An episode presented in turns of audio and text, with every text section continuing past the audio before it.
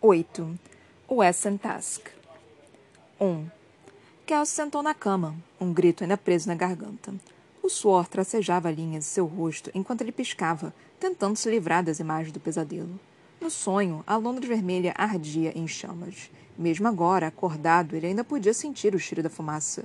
Levou um instante para perceber que não era apenas um eco seguindo-o para fora do sono. Os lençóis estavam chamuscados no lugar em que o segurava. Ele havia, de alguma forma, invocado fogo durante o sono. Kel encarou as próprias mãos. Os nós dos dedos estavam brancos. Havia anos seu controle não vacilava. Kel se livrou das cobertas. Estava se pondo de pé quando viu a cascata de sons do lado de fora das janelas, as trombetas e os sinos, as carruagens e os gritos. O torneio.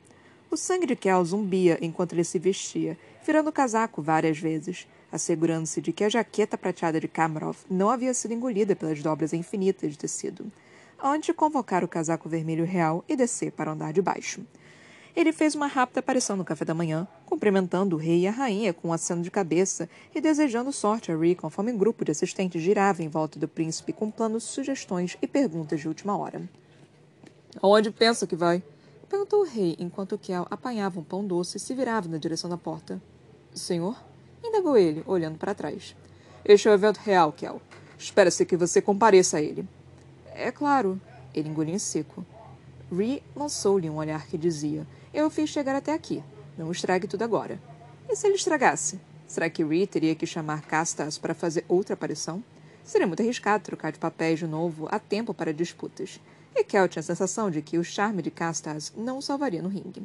Kel buscou uma desculpa. É só que não achei prudente ficar ao lado da família real. E por quê? Interpelou o rei Maxim. A rainha olhou em sua direção, seu olhar passando de relance pelo ombro dele, e Kel teve que engolir o desejo de sugerir que ele não era, de fato, um membro da família real, como os últimos quatro meses haviam deixado abundantemente nítido, mas o olhar de Rich em um tom de advertência. Bem, disse Kel, pensando em uma explicação, para a segurança do príncipe. Uma coisa é me exibir ao lado de de, dignitários e competidores na companhia de membros da realeza, Majestade. Mas o senhor mesmo disse que eu sou um alvo. O príncipe fez um aceno discreto e encorajador, e Kel continuou. Será realmente prudente me colocar tão perto de Rin um local tão público? Esperava ficar em um lugar menos visível, no caso de eu ser necessário. Algum local com uma boa vista, uma boa visão no prédio real. Mas não nele. O olhar do rei se estreitou enquanto ponderava. O olhar da rainha retornou para seu chá. Bem pensado. O Maxim, de má vontade. Mas mantenha Staffel Rastra com você o tempo inteiro, advertiu. Nada devagar por aí. Kel abriu um sorriso. Não há outro lugar em que eu prefiro estar. E com isso ele saiu. O rei sabe do seu papel? Disse Rastra enquanto caminhavam pelo corredor. Não sabe? Kel lançou um olhar ao jovem guarda. É claro, respondeu ele casualmente. Então, por capricho, acrescentou. Mas a rainha não. Seus nervos não conseguiriam lidar com a tensão. Rastra assentiu com a cabeça. Ela não tem sido a mesma, não é? Sussurrou ele. Não desde aquela noite. Kel endireitou-se e acelerou o passo. Nenhum de nós tem sido. Quando chegaram à escada para o Dick, Kel parou. Você conhece o plano? Conheço, senhor, respondeu Rastra, abrindo um sorriso animado antes de desaparecer. Kel despiu o casaco e o revirou de dentro para fora enquanto descia para o Dick, onde havia desenhado um atalho na parede de vidro. Sua máscara estava em uma caixa sobre a mesa, junto com um bilhete de seu irmão. Mantenha isso e a sua cabeça acima do pescoço. Kel pôs de lado o casaco de Kamarov e abriu a caixa. A máscara esperava ali dentro, sua superfície polida como um espelho límpido, refletindo com exatidão a imagem de Kel, até que esta pareceu ser de outra pessoa. Ao lado da caixa havia um pedaço de tecido vermelho enrolado, e quando Kel abriu, viu que era uma nova flâmula. As duas rosas tinham sido substituídas por leões gêmeos em preto e branco, delineados com ouro contra o fundo carmesim. Kel sorriu e colocou a máscara sobre a cabeça, escondendo seu cabelo avermelhado e os olhos de dois tons por trás da superfície prateada. Mestre Kamerov, disse Staff quando Kel saiu no ar da manhã. O senhor está pronto? Estou. Ele respondeu em arnesiano, os limites de sua voz abafados e suavizados pelo metal. Eles começaram a subir os degraus, e, quando chegaram ao topo, Cal esperou enquanto o guarda desaparecia, reaparecendo um instante depois para confirmar que o caminho estava livre. Ou melhor, encoberto. Os degraus eram abrigados pelas fundações do palácio, indo do rio para a rua, e as barracas do mercado lotavam suas margens, obstruindo o caminho, Quando Kel saiu da sombra do palácio e se embranhou entre as barracas até a estrada principal, o Antari real foi deixado para trás. Cameron Lost havia tomado seu lugar. Ele poderia ser outro homem, mas ainda era alto, magro e vestido de prata da máscara até a bota. E os olhos da multidão rapidamente registraram mago no meio deles.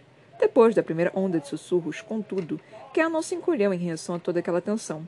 Em vez de tentar encarnar Ree, ele encarnou uma versão de si mesmo, alguém que não temia o olhar do público, alguém que tinha poder e nada a esconder, e logo assumiu um andar fácil e confiante. Ao seguir caminho junto com a multidão em direção ao estádio central, Staff ficou para trás, misturando-se aos outros guardas que ladeavam a rua a intervalos regulares e andavam entre a massa de pessoas. Kel sorriu conforme cruzava a ponte das margens até a maior das três arenas flutuantes. Na noite anterior, ele imaginara ter sentido o chão se movendo debaixo dele, mas devia ser efeito do vinho, porque esta manhã, quando atravessou o arco e entrou na arena, o chão estava sólido como terra sob seus pés. Meia dúzia de outros homens e mulheres, todos arnesianos, já estavam reunidos no corredor, esperando para fazer sua grande entrada. Os magos de Faro e Vesk deviam estar reunidos em seus próprios locais. Como Kel, eles estavam vestindo seus trajes oficiais para o torneio, com casacos ou capas elegantes e, lógico, capacetes. Ele reconheceu os cabelos enrolados de Kissimir por trás de uma máscara semelhante a um gato, com Lawson um passo atrás dela, como se ele fosse realmente uma sombra. Ao lado deles estava a forma maciça de Brost, os traços mal disfarçados pela tira simples de metal escuro sob seus olhos. E ali, por trás de uma máscara feita de escamas decoradas em azul, estava Lucard. O olhar do capitão parou sobre Kel e ele sentiu-se enrijecer de tensão.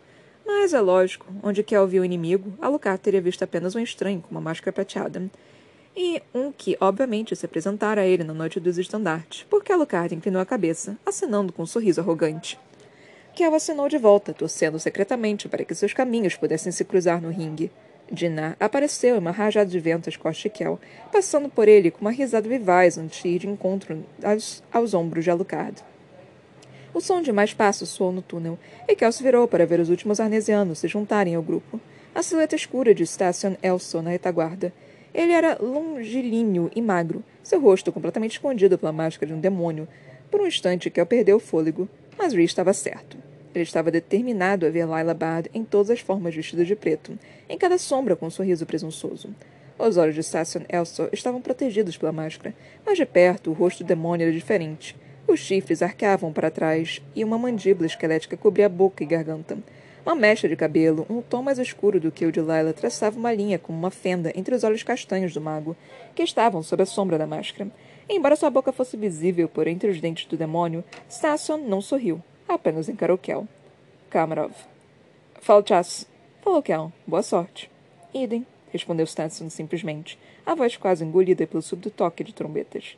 Kel se voltou para os arcos conforme o portão se abriu e as cerimônias começaram.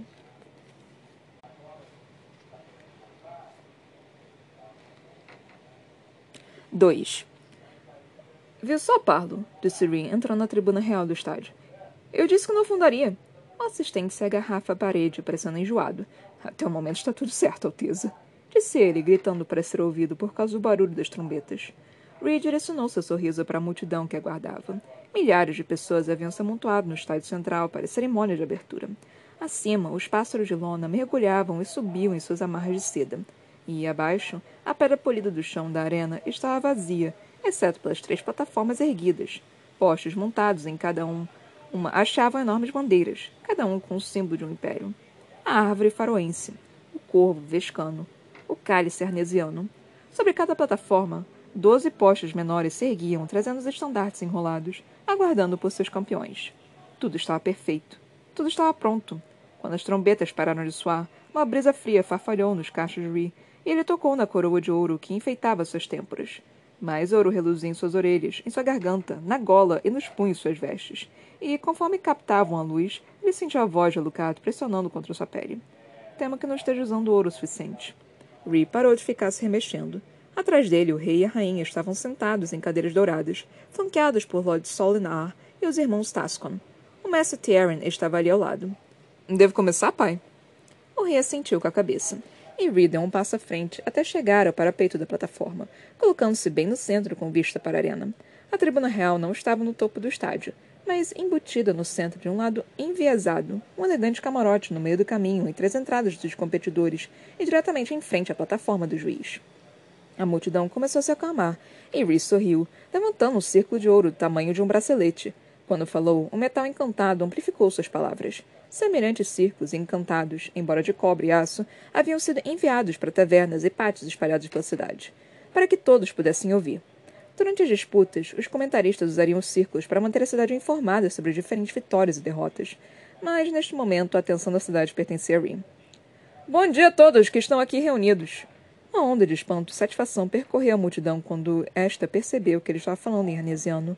Da última vez que o torneio tinha sido realizado em Londres, o pai de Rhea havia se dirigido ao povo em ilustre real, enquanto um tradutor, em uma plataforma abaixo, oferecia as palavras na língua comum. Mas o evento não era apenas um assunto de Estado, como seu pai alegara. Era uma celebração para o povo, para a cidade, para o império. E assim Reed dirigiu-se ao seu povo, à sua cidade, ao seu império, na língua deles. Ele foi ainda mais além. A plataforma abaixo, onde tradutores, não apenas de Arns, mas também de Faro e Vesk deveriam estar, encontrava-se vazia. Os estrangeiros fecharam a cara, perguntando-se se a ausência era alguma espécie de deslize. Mas suas expressões se animaram quando Reed prosseguiu. Gladak! falou ele, dirigindo-se aos vescanos. Anakaltak! Então, com a mesma perfeição, deslizou para a língua serpentina de Faro. Sassos noran amors! Ele deixou as palavras esvaecerem, saboreando a reação da multidão. Rhys sempre tivera habilidade com idiomas. Já era tempo de utilizá-la. Meu pai, o rei Maxim, me deu a honra de supervisionar o torneio deste ano. Desta vez, enquanto falava, suas palavras ecoavam de outros cantos do estádio, sua voz se transformando nas outras duas línguas vizinhas. Uma ilusão que quer o ajudar a criar, usando uma variedade de feitiços de voz e projeção. Seu pai insistia que a força era a imagem da força. Talvez o mesmo fosse verdade para a magia. Por mais de 50 anos, os Jogos Elementais nos uniram através do esporte de qualidade e do ótimo festival, dando-nos motivo para brindar nossos irmãos e irmãs de Vesk e abraçar uns amigos de Faro. Embora apenas um mago, uma nação, possa reivindicar o título deste ano, esperamos que os Jogos continuem a celebrar o vínculo entre os nossos grandes impérios. Rin inclinou a cabeça e abriu um sorriso maroto. Mas duvido que estejam aqui para ouvir sobre política. Imagino que estejam aqui para ver um pouco de magia. A massa de ouvintes deu gritos de aprovação. Sendo assim, apresento-lhe os magos. Uma coluna de tecido preto brilhante desdobrou-se da base da plataforma real, com um peso na ponta para que ficasse esticado. Um estandarte equivalente se desenrolou do, do outro lado da arena. De Faro, nosso venerável vizinho do sul, apresento-lhe gêmeas do vento e do fogo. Tasson-mi e Tos-Anmir, o encantador de ondas, Olran S, o incomparável Ostragal. Conforme relia cada nome, este aparecia em letras brancas na bandeira de seda escura abaixo dele. De Vesk, nossos nobres vizinhos do norte, apresentam-lhes montanhosos Otto, na palavra Vox, o feroz Ru. E a cada nome chamado, o mago em questão atravessava o chão da arena e tomava seu lugar no pódio. E finalmente nosso grande império de Arns apresenta sua campeã, a gata do fogo Kissimir. Uma ovação ensurdecedora atravessou a multidão. O rei do mar, Alucard. O filho do vento, Dinar. E à medida que cada mago assumia seu lugar, o estandarte escolhido desdobrava-se acima de sua cabeça. E Kamrov, o cavaleiro de prata. Era como uma dança elaborada, elegante e coreografada à perfeição. Aplausos rebombaram na multidão enquanto a última das flamas arnesianas estalou no ar fresco da manhã, um conjunto de lâminas duplas sobre a cabeça de Stasson Elsa. Nos próximos cinco dias e noites, continuou Ree, esses 36 magos competirão pelo título e pela coroa. Ele tocou a própria cabeça. Vocês não podem ter esta aqui, acrescentou ele com uma piscadela. É minha. Uma onda de risos perpassou as arquibancadas. Não, a do torneio é algo muito mais espetacular. Riquezas incomparáveis, reconhecimento sem par, glória ao seu nome, a sua casa e ao seu reino. Todos os vestígios de escrita desapareceram desapareceram das cortinas de tecido preto, dando lugar a linhas da tabela com os participantes do torneio, desenhadas na cor branca. Nessa primeira rodada, nossos magos foram pareados ao acaso. Enquanto ele falava, os nomes apareceram escritos nas bordas externas da tabela. Murmúrios atravessaram a multidão, e os magos se agitaram quando viram os nomes de seus adversários pela primeira vez. Os dezoito vencedores, continuou Ree, serão novamente emperalhados, e os nove que avançarem serão colocados em grupos de três onde se enfrentarão um a um. De cada grupo, apenas o que alcançar a melhor posição emergirá para a batalha de disputa final. Três magos entrarão na arena e somente um sairá vitorioso. Então digam, terminou Ree, girando o círculo dourado entre os dedos. Estão prontos para ver a magia? O barulho do estádio alcançou um nível ensurdecedor, E o príncipe sorriu. Ele podia não ser capaz de invocar o fogo, fazer chover ou fazer árvores crescerem, mas ainda sabia causar impacto. Podia sentir a animação do público como se estivesse batendo dentro dele. Então percebeu que não era apenas a animação dele que estava sentindo. Era também a de Kel. Certo, irmão. Pensou ele, equilibrando o círculo de ouro no polegar, como uma moeda. Chegou a hora de se maravilharem, de torcerem, de escolherem seus campeões. E assim, sem mais delongas, Ray lançou o círculo dourado no ar e, ao mesmo tempo, fogos de artifício explodiram no céu. Cada explosão de luz tinha sido combinada com sua própria explosão de fumaça azul marinho, uma ilusão de noite que só alcançava os fogos, desaparecia contra o céu cinzento do inverno. Ele pegou o círculo e segurou-o de novo, sua voz sobrepondo seus fogos de artifício e os aplausos da multidão. Que comecem os jogos!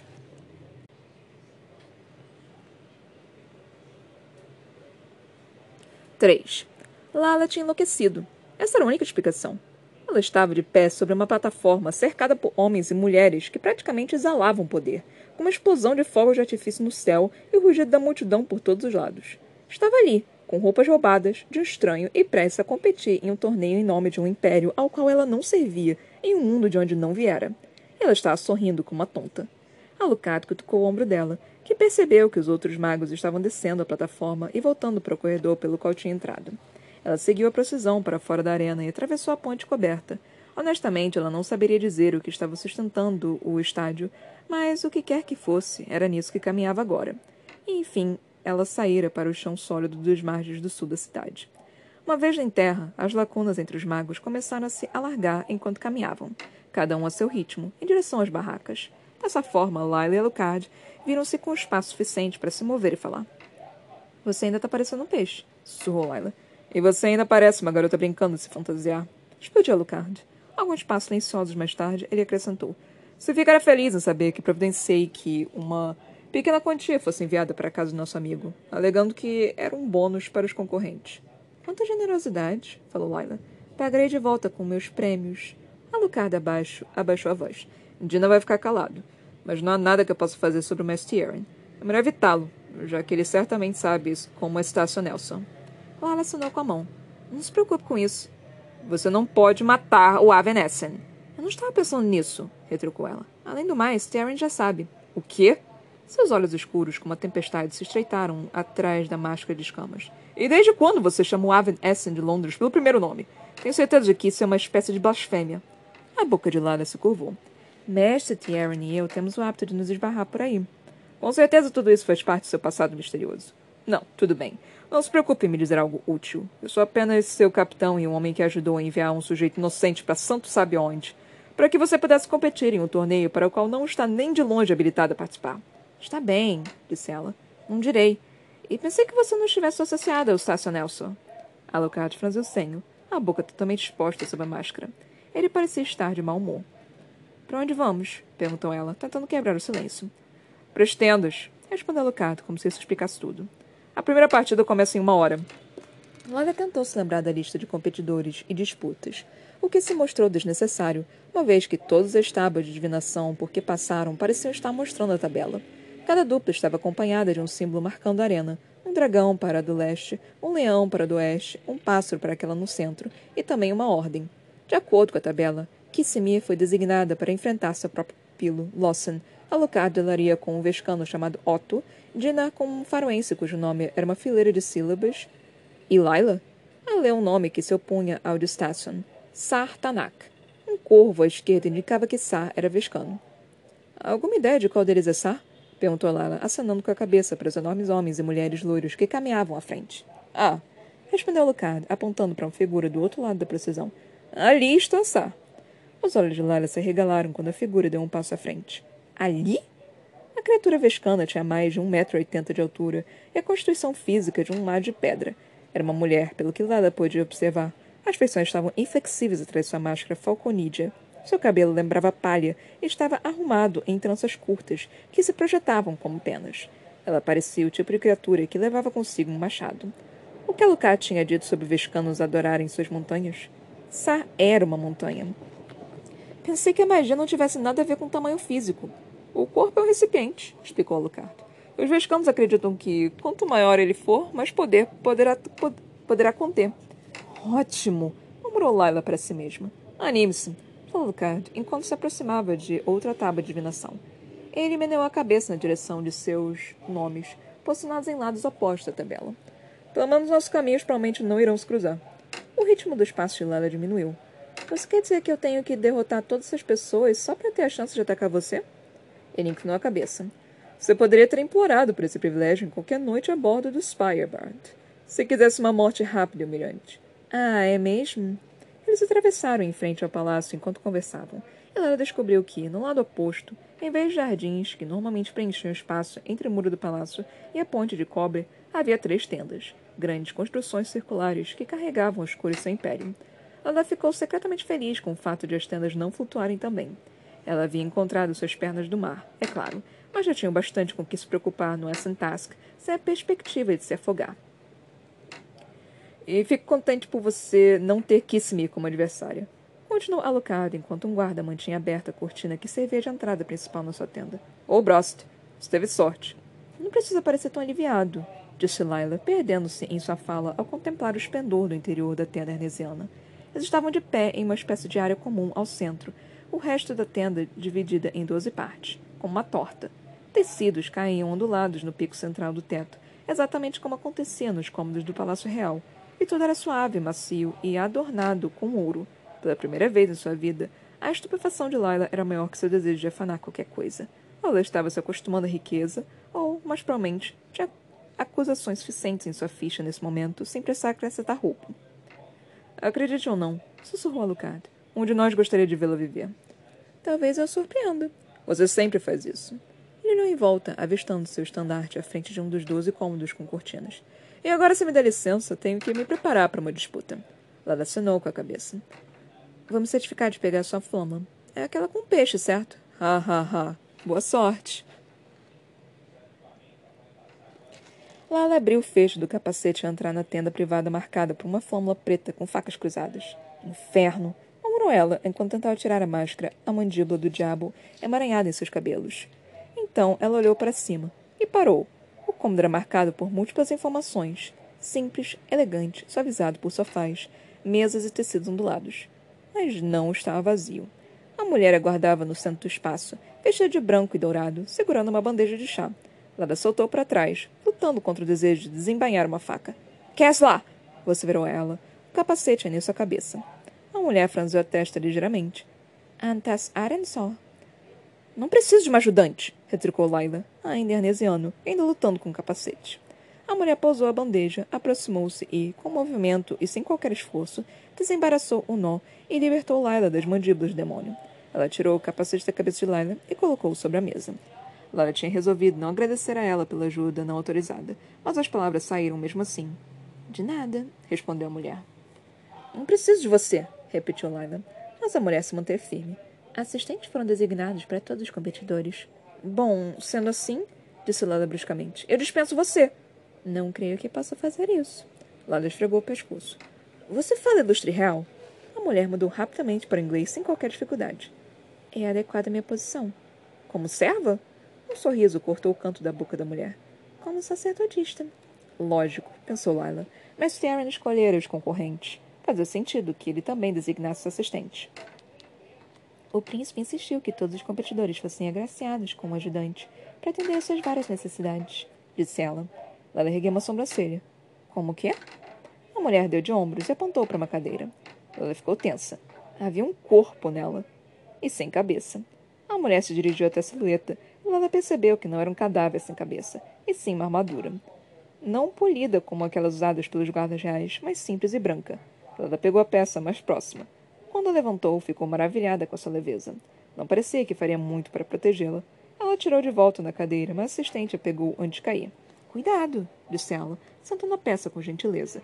As placas são frágeis. De que serve uma armadura frágil? perguntou Lila. A mulher olhou para ela como se tivesse feito uma pergunta muito idiota. Ela odiava aquele tipo de olhar. Este é seu primeiro Essentask? Esse é seu primeiro Essentask, afirmou ela. Não era uma pergunta. Sem esperar a confirmação, a mulher inclinou-se sobre um baú ao lado da cadeira e pegou uma peça de reposição da armadura. Levantou-a para que Lala visse e atirou no chão.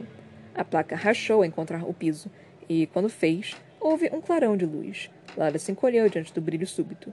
Na esteira do clarão, a placa da armadura não era mais branca, tornara-se cinza escuro. É assim que eles contam os pontos, explicou o assistente, pegando de volta o pedaço usado da armadura. Um conjunto completo de armaduras tem 28 peças. O primeiro mago a quebrar 10 ganha o jogo. Lala se abaixou e pegou a placa arruinada. Mais alguma coisa que eu deva saber? indagou, girando a peça em suas mãos. Bem, falou o sacerdotista, você não pode golpear com o próprio corpo, apenas com seus elementos.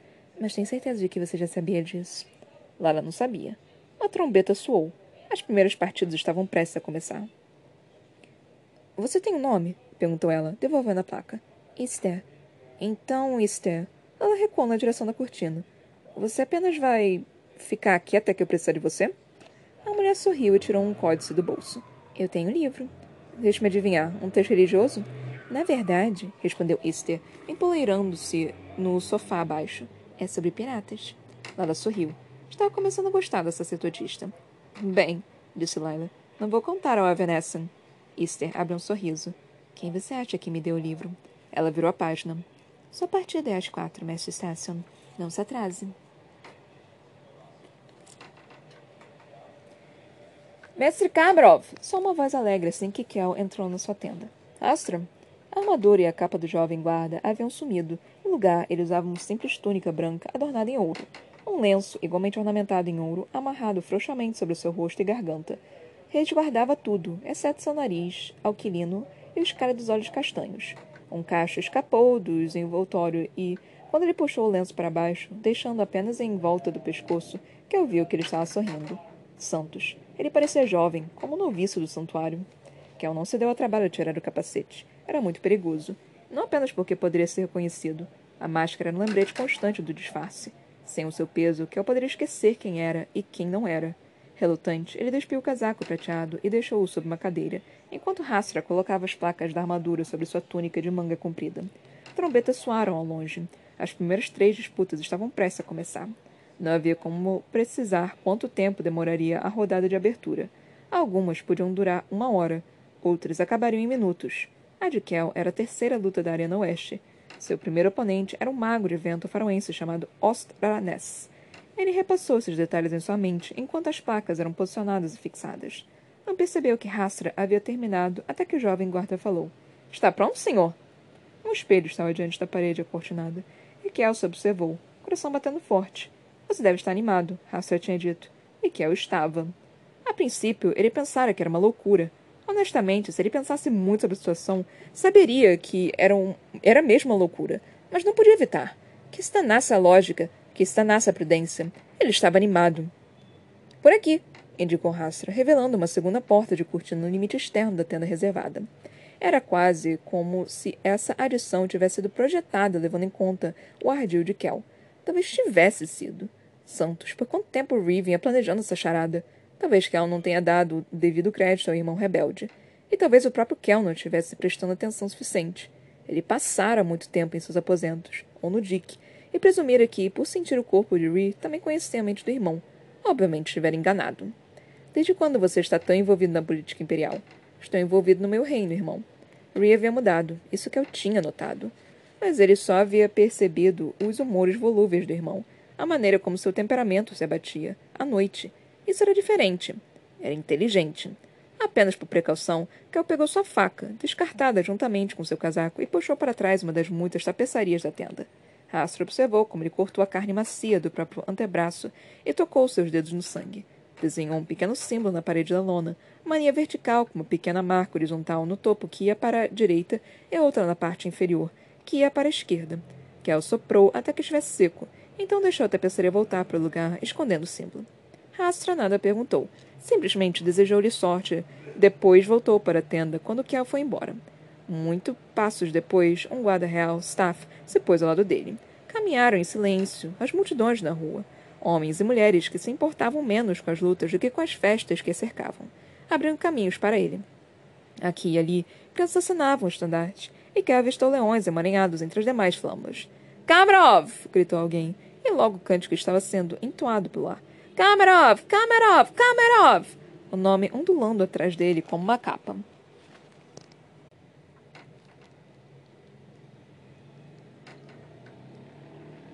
Quatro. Alucard! Alucard! Alucard! entoava a multidão. Lala perdera o começo da disputa, mas não importava. Seu capitão estava ganhando. A arena leste estava lotada. Nos níveis inferiores não havia espaço para uma mosca. Já a vista nas arquibancadas superiores era pior, mas havia um pouco mais de ar para respirar. Lala tinha optado por um dos níveis mais altos abertos ao público, só pesando o desejo de estudar o jogo com a necessidade de manter o um anonimato. O chapéu preto de Station caía sobre sua testa, seus cotovelos apoiados na grade, enquanto via uma terra escura girar em torno dos dedos de Alucard. Ela imaginou poder ver o sorriso dele, mesmo com toda a distância.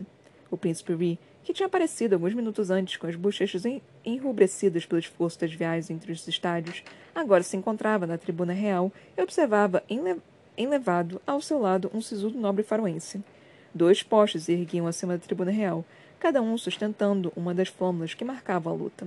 A de Lucard era uma pena de prata, ou chama, ela não conseguia distinguir, sobre um pano de fundo azul escuro. Lala sustentava uma idêntica em uma das mãos. A outra flâmula era verde floresta, com um conjunto de três triângulos brancos. O adversário de Alucard, um vescano chamado Otto, usava um capacete de aparência antiga, em forma de cúpula, com uma placa de nariz. Otto escolhera o fogo para combater a terra de Alucard, e agora ambos realizavam uma verdadeira dança, um se esquivando dos golpes do outro. O chão de pedra lisa da arena estava pontilhado de obstáculos, formações rochosas que ofereciam tanto cobertura quanto possibilidade de emboscada. Eles deviam estar protegidos, uma vez que Alucard não os fizera se mover. Otto era surpreendentemente rápido para um homem com mais de dois metros de altura, mas seus movimentos eram bruscos, ao passo que Alucard era sutil como um prestigiador. Lila não conseguia ver as coisas de outra maneira. A maioria dos magos, assim como a maioria dos lutadores comuns, entregava qual seria seu próximo ataque ao mover-se na mesma direção que sua magia. Mas Alucard podia ficar perfeitamente imóvel enquanto seu elemento se movia, ou, neste caso, podia se esquivar para um, um lado e lançar seu poder para o outro.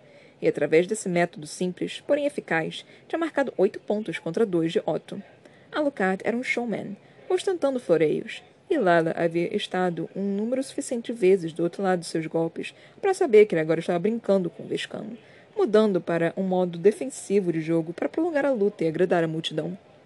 Aplausos eclodiram na arena oeste, onde Kissimmee estava duelando com seu pupilo, Lawson. Instantes depois, as palavras na tábua de eliminação mais próxima mudaram, o nome de Lawson desaparecendo e o de Kissimmee foi escrito no nível seguinte da tabela. Na arena abaixo, chamas circundavam os pulsos de Otto, a coisa mais difícil no controle do fogo era a aplicação da força correta, dando-lhe tanto carga quanto calor. O Vescano estava projetando o próprio peso nos golpes, em vez de usar a força do fogo. A magia é como o oceano, dissera Lucado em sua primeira lição. Quando as ondas seguem na mesma direção, elas constroem o ritmo. Quando elas colidem, destroem tudo. Vá de encontro à sua magia e você quebra o impulso. Mova-se com ela e... O ar ao redor de Lala começou a formigar de forma agradável. Mestre Tieran, falou ela sem se virar. Owen Essen se aproximou e ficou ao lado dela. Mestre Station, disse ele casualmente, você não deveria estar se preparando? Minha luta é a última, respondeu ela, lançando-lhe um olhar de esgueira. Eu queria ver a disputa de Alucard. Apoiando amigos? Ela deu de ombros. Estudando adversários. Entendo. Tyrion olhou inquisitivamente para ela. Talvez fosse um olhar de aprovação. Ele era um homem difícil de decifrar, mas Lila gostava dele.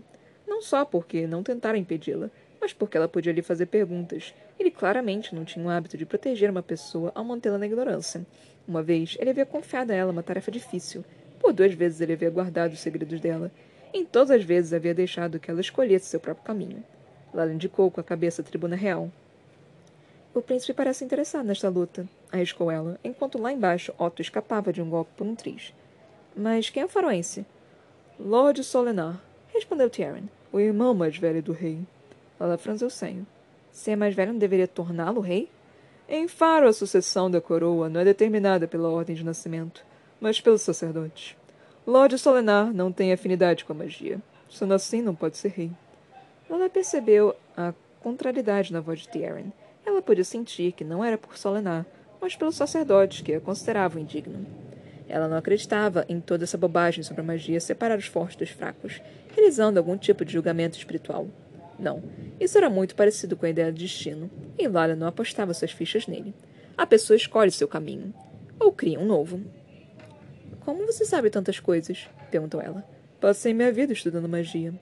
Achei que não estivéssemos falando de magia. Estávamos falando de pessoas. disse ele, os olhos acompanhando a luta. E as pessoas são um componente mais variável, mais importante na equação da magia. A magia em si é, afinal, constante, uma fonte pura e permanente, como a água. As pessoas e o mundo que formam são os condutores da magia, determinando sua natureza, colorindo sua energia, como um corante faz com a água. Você, entre todas as pessoas, deveria ser capaz de ver que a magia muda nas mãos dos homens. É um elemento a ser moldado. Quanto ao meu interesse em Faro e Vesk, o Império Anesiano é vasto. Não é, no entanto, a extensão completa do mundo, e da última vez que me arrisquei a verificar, a magia existia além de suas fronteiras. Estou contente com essa task, mesmo que seja apenas por esse lembrete e pela oportunidade de ver como a magia é tratada em outras terras. Espero que tenha escrito isso em algum lugar, falou ela, para a posteridade e tudo mais.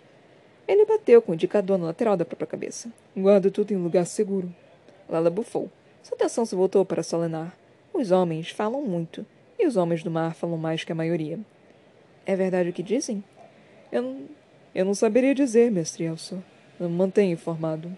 Lara duvidava que ele fosse tão ingênuo quanto parecia.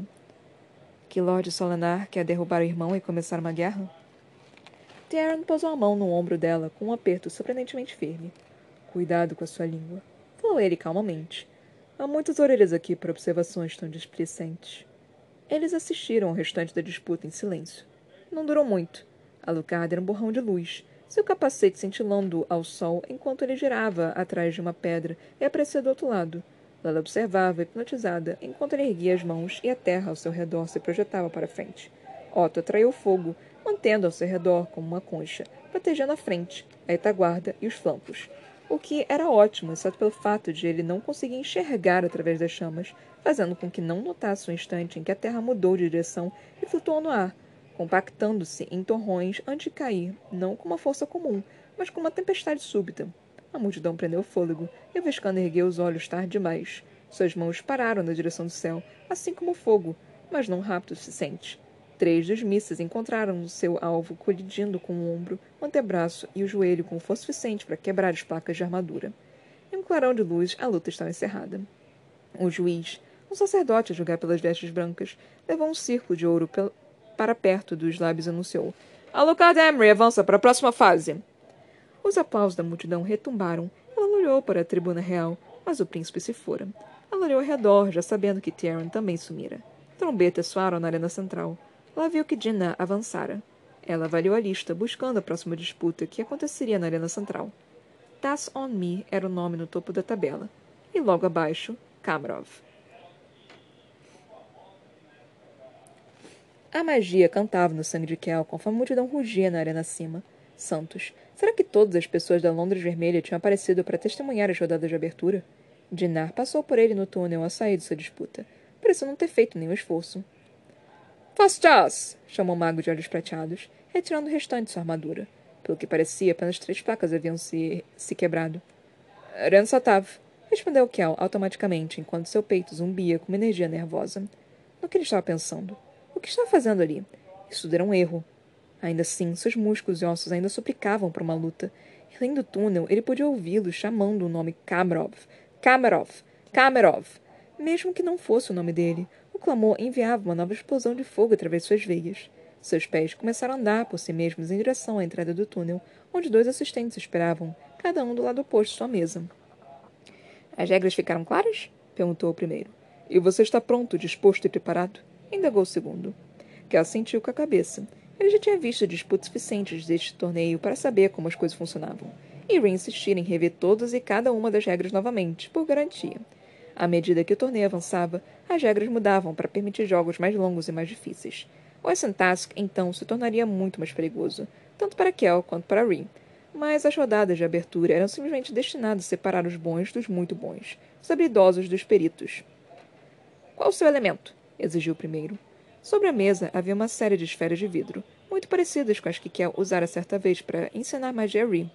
Cada esfera continha elemento: terra escura, água tingida, poeira colorida para dar a forma do vento e, no caso do fogo, um pouco de óleo para criar a chama. A mão de Kel parou sobre as esferas enquanto tentava decidir qual delas escolher. Por ser um Antari, podia usar qualquer um dos elementos. Na pele de Kamarov, teria que escolher. Sua mão repousou sobre um orbe contendo água tingida com azul vívido para que ficasse visível aos espectadores quando entrasse na arena. Os dois assistentes fizeram uma mesura e Kel se dirigiu à arena, provocando uma onda de ruídos. Ele olhou de soslaio através da viseira. Era um dia de inverno ensolarado, de um frio mordaz, porém com uma forte luz que cintilava nos pináculos da arena e nos fios metálicos de estandartes que ondulavam em todas as direções. Os leões de flâmula de Kel piscavam para ele de todos os lados da arena, ao passo que a espiral azul prateada de Tas Onmir se destacava aqui e ali, contrastada com o fundo preto. Sua irmã gêmea, Tos Anmir, ostentava o inverso, preto sobre fundo azul prateado. De longe, o drama e o espetáculo sempre pareceram ridículos, mas estando ali, na arena, em vez de na arquibancada, Kel sentia-se envolvido pelo show. A multidão cantando e aplaudindo pulsava com energia, com magia. Seu coração retumbava, seu corpo ansiava pela luta, ele olhou para cima, além da multidão, para a tribuna real, onde Ree tinha ocupado seu lugar ao lado do rei e agora olhava para baixo. Os olhos dele se encontraram e, embora Ree não pudesse ver Kel através da máscara, ela sentiu um olhar passar entre eles como uma, uma corda esticada sendo, sendo tangida. Tente não nos matar. Ree acenou levemente com a cabeça, um gesto quase imperceptível da tribuna, e Kel zigue-zagueou por entre os obstáculos da pedra até o centro da arena. Tassomir já havia entrado no ringue. Ela estava vestida, como todos os faroenses, com um único pedaço de tecido enrolado em seu corpo, os detalhes perdidos sob sua armadura. Um capacete simples servia mais para emoldurar o, o rosto dela do que para escondê-lo, e gemas de uma pedra preciosa azul prateada cintilavam como gotas de suor ao longo de sua testa e de suas bochechas. Em uma das mãos, ela segurava um orbe cheio de pó vermelho. Seu elemento era o vento. A mente de Kel se agitou. O ar era um dos elementos mais fáceis de serem movidos e um dos mais difíceis de combater, mas a força vinha facilmente, ao contrário da precisão. Um sacerdote de vestes brancas estava sobre um pedestal na varanda mais baixa, para ser o árbitro do combate. Ele fez um gesto e os dois competidores se aproximaram, acenaram com a cabeça para a plataforma real e então se viraram um para o outro, cada um segurando sua esfera. A areia enorme de Tasson-Mir começou a girar, ao passo que a água na esfera de Kel chacoalhou preguiçosamente. Então algo aconteceu. Ou o estádio ficou em silêncio, ou o som da pulsação de Kel sobrepujou todo o resto. A multidão, o barulho dos estandartes sendo agitados, os aplausos distantes vindo de outras disputas. Em algum lugar, naquele vácuo sem ruídos, as esferas caíram, e o primeiro som que atingiu os ouvidos de Kel foi o barulho cristalino dos orbes estilhaçando no chão da arena. Por um instante, o sangue nas veias de Kel correu acelerado e a velocidade do mundo à sua volta diminuiu. Então, de repente, voltou a se mover. O vento da, da maga faroense se ergueu e começou a girar em torno dela. A água escura girou em espirais ao redor dos braços de Kel antes de se juntar em uma poça flutuando acima das palmas de suas mãos. A faroense se retraiu antes de disparar uma rajada de vento avermelhado com a força de uma lança.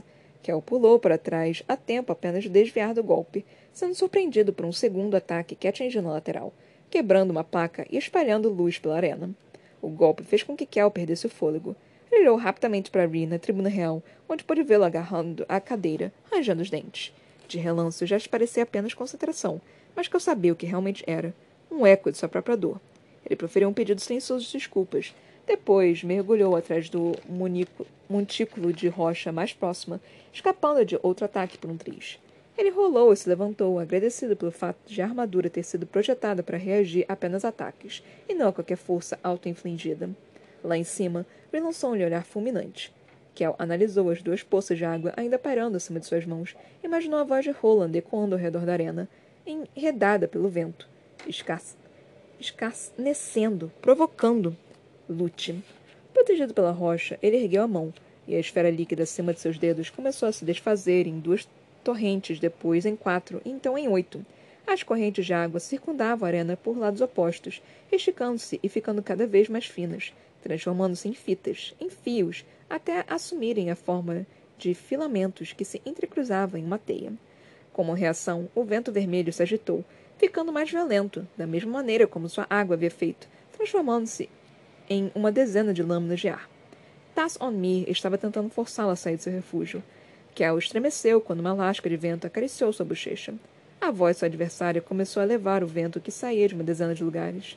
Para o restante da arena, parecia que Kel estava lutando às cegas. Porém, Kel podia sentir a faroência, o sangue e a magia pulsando sobre a pele dela. A tensão contra os fios de água, enquanto ele puxava e tensionava. Onde. Onde. Ali. Ele girou, lançando-se não para o lado, mas para cima. Subiu no rochedo, o segundo orbe congelando um instante antes de deixar sua mão, despedaçando-se conforme se precipitava em direção a Tassonmir, que conseguiu conjurar um escudo de vento antes que os fragmentos pudessem atingi-la. Mas ela estava tão concentrada no ataque dianteiro que se esquecera da teia de água que havia sido recomposta em uma fração de segundo, transformando-se em um bloco de gelo atrás dela. O bloco se lançou contra as costas da adversária, estilhaçando as três facas que protegiam sua coluna. A multidão irrompeu em vivas quando o faroense caiu para frente, de quatro, e a água navegou de volta para Kel, enroscando-se em seus pulsos. Tinha sido uma finta, o mesmo golpe que usara contra Roland. Porém, ao contrário do Antari, Mir não ficara no chão. Um instante depois, ela se levantou, o vento vermelho chicoteando em torno dela enquanto as placas quebradas caíam. Três já foram, pensou Kel. Faltam sete. Ele sorriu atrás de sua máscara, então ambos se tornaram um borrão de luz, vento e gelo. Rhea apertava com força os braços da cadeira. Lá na arena, Kel se abaixava e se esquivava dos golpes do faroense. Mesmo na pele de Kamrov, ele era incrível. Movia-se pela arena com uma elegância impressionante, mal tocando o chão. Até hoje, Rhea só vira o irmão lutando em tumultos e brigas. Teria assim quando ele enfrentara Roland? Ou Atos Dane? Ora fruto dos meses passados no Dick, impulsionado por seus próprios demônios. Kel emplacou outro golpe, e Rhea teve que se controlar para não rir do que estava acontecendo, do absurdo do que estava fazendo, da dor extremamente real em seu flanco, do fato de que ele não podia fazê-la parar, do fato de que ele não o faria, nem se pudesse. Havia uma espécie de controle em deixar correr solto, em se render. Esse ano nossos magos são fortes, disse ele ao pai. Mas não fortes demais, retrucou o rei. Tyrion escolheu bem. Esperamos que os sacerdotes de Faro e Vesco tenham feito o mesmo. A sobrancelha de Rhea arqueou-se. Pensei que o objetivo disso tudo fosse mostrar-nos a força. Seu pai lançou-lhe um olhar de censura. Nunca se esqueça, Reed, que você está assistindo a uma competição esportiva. Uma competição com três times fortes, mas com força equivalente. E se em algum ano Vesk e Faro jogassem para ganhar?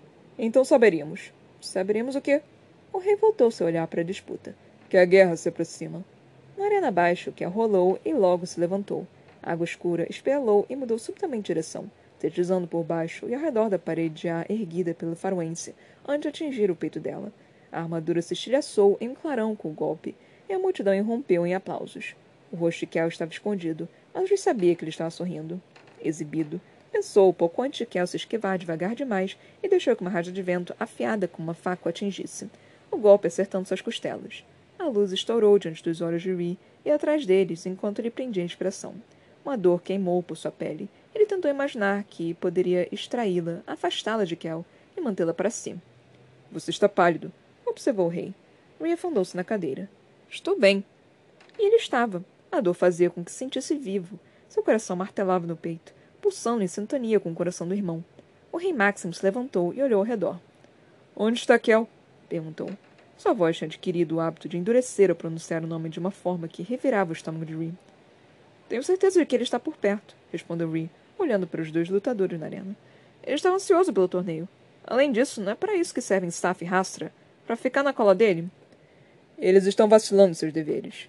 Como o senhor vai parar de puni-lo? explodiu Ree. Ele não foi o único a cometer um erro. Os olhos de Maxim escureceram. E ele não é o futuro rei. O que isso tem a ver? Tudo! respondeu seu pai, inclinando-se e baixando a voz. Você acha que eu faço isso por maldade? Com a intenção de prejudicá-lo? Isto é uma lição, Ree. Seu povo sofrerá quando você errar, e você sofrerá quando seu povo o fizer. Acredite em mim, murmurou Ree, esfregando um eco de dor que se espalhou por suas costelas. Estou sofrendo. Lá embaixo, Kel se abaixou e girou. Ree percebeu que a luta estava chegando ao fim. A faroense fora superada. Estivera em desvantagem desde o início, e seus movimentos estavam ficando mais lentos, ao passo que os de Kel se tornavam cada vez mais rápidos, mais confiantes, Acha mesmo que a vida dele está em perigo? Não é com a vida dele que estou preocupado, disse o rei. Mas Rhys sabia que não era verdade. Não totalmente. Poder de Kel fazia dele um alvo. Vesk e Faro acreditavam que ele era abençoado, a joia da coroa arnesiana, a fonte e poder que mantinha o império forte. Era um mito perpetuado pela própria coroa arnesiana. Rhys tinha certeza. No entanto, o perigo das lendas era que algumas pessoas as levavam a sério. E aqueles que pensavam que a magia de Kel protegia o Império também poderiam pensar que, ao eliminá-lo, estariam enfraquecendo o Império. Outros pensavam que, se pudessem roubá-lo, teriam para si a força de Arns. Mas Kel não era um talismã. Era. Quando pequenos, Ree olhava para Kel e via apenas seu irmão. À medida que cresceram, sua visão mudou. Alguns dias, ele pensava em enxergar uma escuridão. Outras vezes, pensava ver um deus. Não que ele algum dia fosse dizer isso a Kel. Ele sabia que Kel odiava a ideia de ser escolhido. Ray pensava que havia coisas piores na vida. Na arena, Kel levara outro golpe e Ray sentiu os nervos reverberarem pela extensão de seu braço. Tem certeza de que está bem? Pressionou seu pai, e Ray percebeu que, agarrados à cadeira, os nós de seus dedos estavam brancos. Perfeitamente bem, respondeu ele, engolindo a dor enquanto Kel aplicava os dois golpes finais, um atrás do outro, encerrando o jogo. A multidão irrompeu em aplausos enquanto o faroense cambaleava e assinava com a cabeça em um movimento rígido, antes de retirar do ringue. Kel voltou sua atenção para a tribuna real e fez uma reverência exagerada. Rhea ergueu a mão, reconhecendo a vitória, e a figura em prata e branco desapareceu no túnel. Pai, falou Rhea, se o senhor não perdoa Kel, vai perdê-lo. Não houve resposta. Rhea virou-se para o pai, mas o rei já havia ido embora.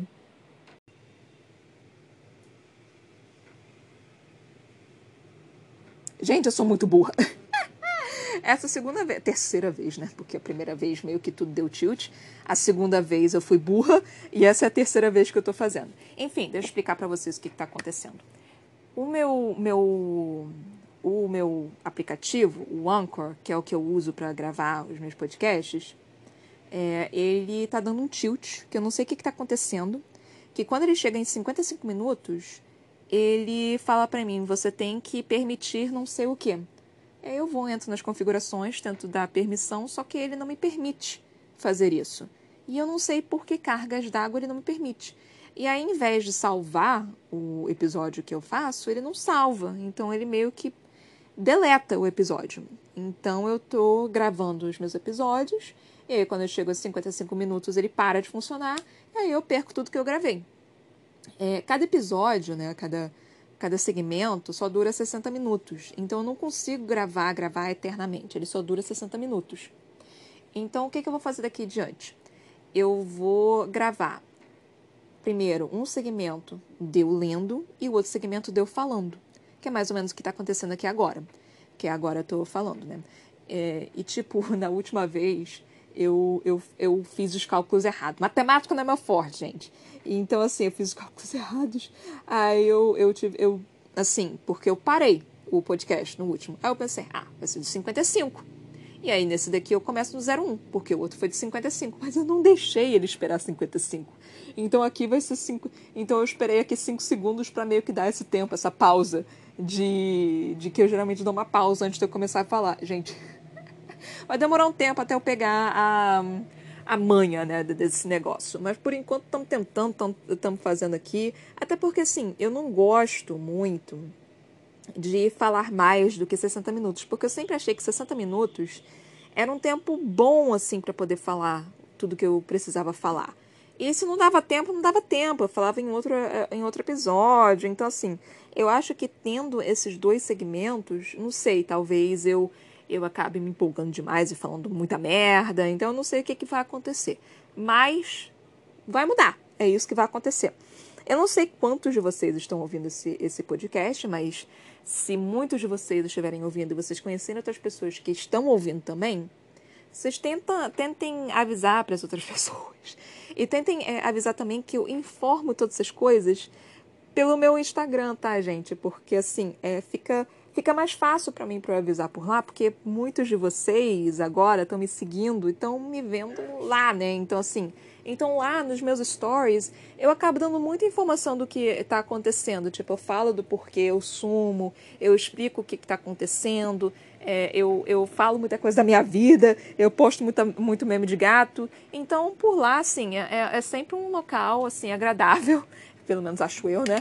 Da, das coisas que estão acontecendo na, na vida e por que, que eu tô sumindo e tudo mais. Eu quero, eu juro para vocês que eu quero voltar a gravar todos os dias, mas, mano, vida tá, tá complexa. Acho que agora, não, eu não posso falar isso que é que nem tipo, ah, não pode ficar pior. É, eu não posso falar isso porque sempre fica pior, né? Mas acho que agora talvez eu tenha espaço para poder respirar mas eu não sei o que isso vai significar pro podcast, porque assim, eu tenho um tempo para respirar. Eu preciso respirar! Porque eu não tive tempo de respirar. Então eu preciso desse momento justamente para respirar. E, tipo, é uma mini pausa, sabe? É um mini momento, nem é tanto assim. Talvez eu consiga mais daqui a pouco, espero eu. Mas, pô, tá, tá, tá complicada a situação. Eu já dei uma mini explicação aqui, né, do que, que aconteceu, do que, que tem acontecido. A situação mais grave eu não falo ainda, porque ainda não se resolveu. Então eu não falo absolutamente nada justamente para não ter esperanças, não ter, não ter nada disso, só é realmente assim, é tipo, eu, eu sou factual. Se aquilo acontecer, vai acontecer.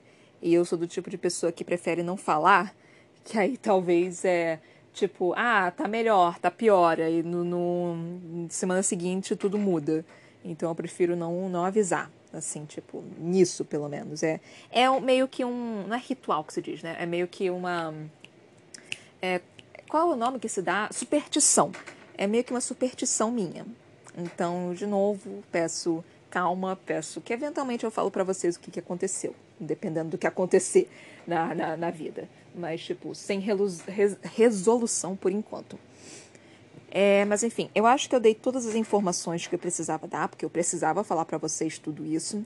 Eu não sei exatamente quantos de vocês que me ouvem estão ouvindo esse daqui, então eu vou continuar meio que falando assim em outros em outros episódios, em outros livros e tudo. Só que, mano, eu tô tentando terminar esse livro há 200 anos e não tá dando. Tipo, eu, eu falta tão pouco para terminar essa jossa e não tô conseguindo. Falta tão pouco, gente, tão pouco, tão pouco. Mas é isso aí, galera. A gente vai terminar com, com força, fé e cuspe na cara. Mas enfim, é, vamos entrar agora na parte do livro, né? A gente começou com essa task. Pura e simplesmente a gente começou com essa task. O essa task começou é, a gente teve algumas lutas, é, tipo, do Alucard e do Kel, nós tivemos nossas primeiras lutas. Eu fiquei é, surpreendentemente feliz com a descrição das lutas. Tipo, minha gata tá arranhando alguma coisa na parede, eu não sei o que, que ela tá fazendo, mas enfim. É, eu fiquei surpreendentemente feliz com as lutas, porque eu sou ruim de ler lutas. Eu sou ruim de conseguir visualizar lutas na minha cabeça. Então, assim, é, quando eu leio luta, eu fico perdidinha. eu fico muito perdida. Gente, meu gato tava preso no quarto. Trancaram ele no quarto. Aí ele tava arranhando a porta, tipo, let me out! Let me out! Tadinho. ah, Deus felinos. Mas enfim, é, eu fiquei feliz, né? Porque eu não consigo visualizar lutas. Eu sou terrível para visualizar lutas. Eu não sei se eu tô começando a amadurecer essa questão de visualizar lutas ou se as pessoas estão muito melhores em escrever lutas. Porque eu lembro quando eu li Harry Potter, por exemplo, que no quinto, quinto livro, é, foi no quinto livro, quando Harry foi lá para tentar, é, porque ele achou que é, eu não lembro exatamente quem, e também não vou dar spoiler disso para quem não leu Harry Potter, mas assim, é, alguém tinha sido pego e aí ele foi para tentar salvar aquela pessoa. E aí era meio que tipo no Ministério da Magia, no meio de todos aquela, aqueles orbes de, de memória. É, isso não é nada de, de spoiler, tipo, isso é a, o folclore do Harry Potter. Então ele tava no meio desse negócio. Gente, eu não consegui visualizar o que a J.K. Rowling escreveu de forma alguma. Eu não consegui entender de jeito nenhum o que aquela mulher estava descrevendo. Tanto que eu gosto de assistir os filmes justamente por causa disso, porque eu às vezes visualizo um negócio e eu fico, mano, eu não tô conseguindo enxergar o que, é que essa pessoa está escrevendo. E aí eu gosto de ver os filmes porque aí eu fico tipo, ah, agora entendi o que, que você era. Você é completamente diferente do que achava que tu era. Então, é, é, é, eu gosto disso justamente por causa disso, porque eu não consigo visualizar esse tipo de coisa. E eu acredito que os filmes não vão ser idiotas o suficiente de é, mudar algo que tem descrição tão forte. Então, assim, quando eu vejo, eu fico tipo, tá, então era isso que eu deveria estar vendo. E eu não estava vendo. Então é assim. Em luta, tem muito essa questão também. Tipo, porque é, é o bang bang, né? Assim, é um negócio que tem muito movimento, tem muita atividade, o negócio não para quieto.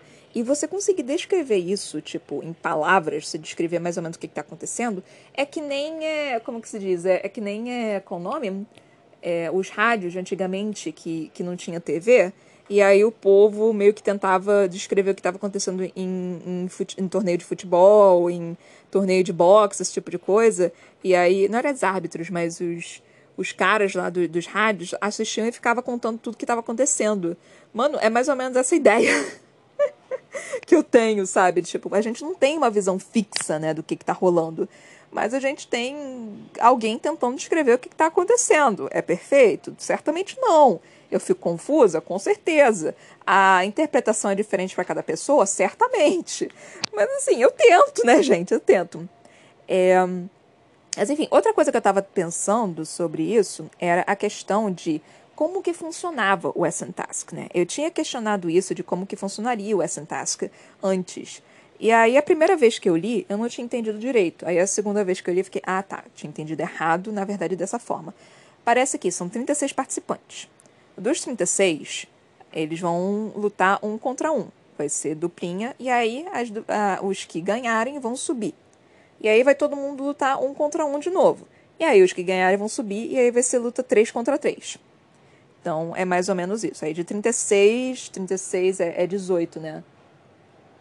36 é 18, né? Metade. Aí de 18, metade de 18, gente. 9? 9. É, é 9. É 9, é 9. É, aí vai ser 9. E aí, tipo, vai ser 3, 3, 3. E aí eu acho que vai ser 1, 1, 1. E aí 3, 3, 3 de novo. E aí vai ser ali o primeiro, segundo, terceiro. É, é. Nossa, eu consegui visualizar, que incrível. É porque. Ah, é justamente por causa dessa. 36, 18, 9. Aí por causa que tem 9, ia ter tipo o, o ímpar, né? Número ímpar. Então você coloca 3 numa arena só. Gente, como é que vai ser esse de 3, de 3 numa arena? Isso vai ser loucura! Ah, tô doida pra ler essa parte. Aí vai ser 3, 3, 3. E aí acredito que seja 1, 1, 1, né? Que saia de cada, de cada um. De cada uma dessas lutas. Acredito que seja assim, né? Se sair, tipo, mais. Se saírem dois, vai ser 2, 2, 2. E aí né, vai ter que ser 3, eh, aí vai ter que ser 2, 2, 2, aí vai ser 3 de novo, aí 1, 2, 3. Vai, vai demorar mais, mas sei lá. Esse povo é louco. Não sei, não, não, não sei o que achar, mas enfim. É, então, assim, gostei muito dessa parte da, da explicação, tipo, de, de como que vai funcionar. Achei relativamente esperto a forma que funciona. É interessante também a forma que os pontos são contados, né? A questão de. do qual nome? do é, da, da, armadura que você tem que bater para poder é, é, pegar os pontos e não sei o que. Realmente interessante.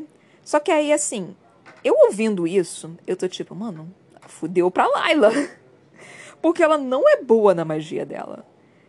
O, o forte dela é, é a luta, faca, bang bang, pou pou, assim, tipo ela consegue se dar bem em luta. Mesmo ela sendo, tipo, de porte pequeno, ela se dá bem.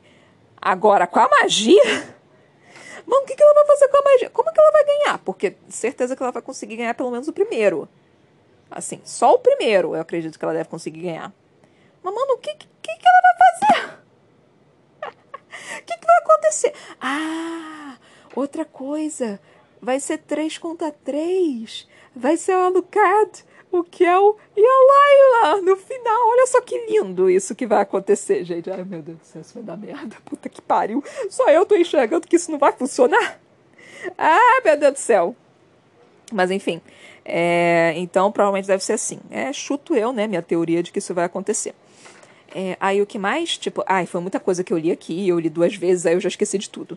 É, mas enfim, é, Kel voltou, né? Entrou, tipo, ele acordou meio que ruinzinho por causa dos pesadelos que eles estão tendo. É, se encontrou com, com Layla e eu só, tipo, Kel, pelo amor de Deus, presta mais atenção sua namorada. E, tipo, não, não, não deu muito certo. Aí o Ree falando, né? Tipo, falando em nas três línguas, né? Arnesiano, faroense e vescano que eu achei isso extremamente é, decente, né, da parte do Ree. Ele falando, né, que assim, ele não tem tanto tanta questão com a magia, mas ele é, é bom em, em línguas, e nessa parte mais burocrática e tudo. É, é meio, assim, em um mundo no qual o Ree tivesse um irmão, mesmo que fosse o irmão mais novo e o irmão dele fosse mais forte, o Ree certamente não seria o, o, o rei, sabe? Justamente por essa questão da magia. Mas o Ree teve a sorte, talvez, de que ele foi o filho único, né? Então, assim, não sei. E parece que tem a guerra, né, acontecendo. Parece que tem uma guerra, assim, meio que pairando. É... E, tipo, tô cadinho com medo, porque, obviamente, o. Qual é o nome dele? O Roland vai aparecer querendo meter lá o pau na mesa e falar, tipo, é, esse bicho aqui vai tomar conta de vocês, e é isso aí, foda-se vocês, no seu, no seu cu pra vocês, e tchau, fui. Então vai ter o Roland. Tem esse outro povo que tá querendo entrar em guerra por causa do Kel, porque é o Kel é o abençoado, né? Todo mundo tem a mitologia por trás daquilo, e tá todo mundo meio que, tipo, ele é uma, uma pedrinha preciosa que todo mundo quer. Então é, é mais ou menos isso. Um, Aí o que mais que tá acontecendo? Aí nós tivemos a luta do Alucard com. É, na verdade, a gente teve a luta do Alucard com o Otto, acho que era o Otto. É, que foi bem interessante. Mano, Alucard é forte. O filho da puta é uma tríade. Ele tem três. Ele tem três fodendo elementos no, na, no patamar dele. Isso vai ser super interessante pra batalha. É... E não, isso foi depois. Enfim. Aí nós tivemos aqui a conversa super interessante, que era essa que eu queria entrar, porque o resto eu não me lembro direito, mas super interessante do Ree com o pai dele. Que tipo, cara, o que tá me incomodando muito é a questão de que o rei e a rainha sempre disseram pro Kel que ele faz parte da família, que ele não é simplesmente adotado, que ele é família de verdade, que ele é o filho deles e blá blá blá. E aí o Kel vai, faz um negócio, sabe, do qual ele, tipo, ele gostaria de ter liberdade, sabe? Ele nem tinha tanta liberdade assim. E aí ele faz um negócio que, tá, foi uma cagada grande demais. E sim, ele foi punido por isso. Mas, cara, a, a reação, tanto do rei quanto da rainha, é, é tipo, é algo do qual eles olham para ele e falam, mano, você não é nosso filho. A gente não deveria ter adotado você. A gente deveria ter deixado da, sei lá, virar um soldadinho qualquer, não, não feito você ficar perto do nosso filho de verdade. Essa reação tá, tá me angustiando de tal forma que eu tô, cara. É, as ideias né, do que é, as, as as noções do Kel de antes, né, dele, porra, é, eu, eu não sou verdade, né, não sou da família de verdade deles. Isso faz realmente acreditar que ele tá certo, sabe? Mesmo assim, eles, o, o, o rei e a rainha falam, não, você é nosso filho de verdade, não sei o que, não sei o que lá. Essas ações, tanto o rei quanto da rainha, estão fazendo meu coração quebrar. Eu não sei quanto vocês, eu não sei quantos vocês que estão me ouvindo têm, são, sei lá, é, filhos adotivos de alguém, e se em algum momento na vida de vocês vocês tiveram esse sentimento de vocês sentirem que é o filho adotado ao invés de ser, tipo, o filho de verdade, eu não sei, tipo, o quanto isso realmente afeta alguém. Porque eu. É, filho de verdade, nossa, eu utilizei uma frase muito errada. Filho biológico. Nossa, é, perdão, perdão a todos vocês. É filho biológico. Porque todos são filhos de verdade. Não tem essa questão de verdade e mentira. São todos é, verdadeiros filhos. Mas enfim. É, perdão, perdão. Nossa, foi uma gafe muito grande. Ainda bem que eu, que eu percebi. Então, mil perdões. Então, eu não sei se vocês que foram adotados têm essa, essa questão, né? De que, porra, é, o meu pai e minha mãe amam o, o filho biológico mais do que me amam. E o quanto exatamente isso pode influenciar vocês né, nessa questão. Eu sou uma filha biológica. Então, assim, eu não tenho certeza o que, que isso pode influenciar. Eu posso imaginar, né? Eu tenho empatia. Então, é, eu, eu, eu tenho uma certa noção do, do que realmente pode ser.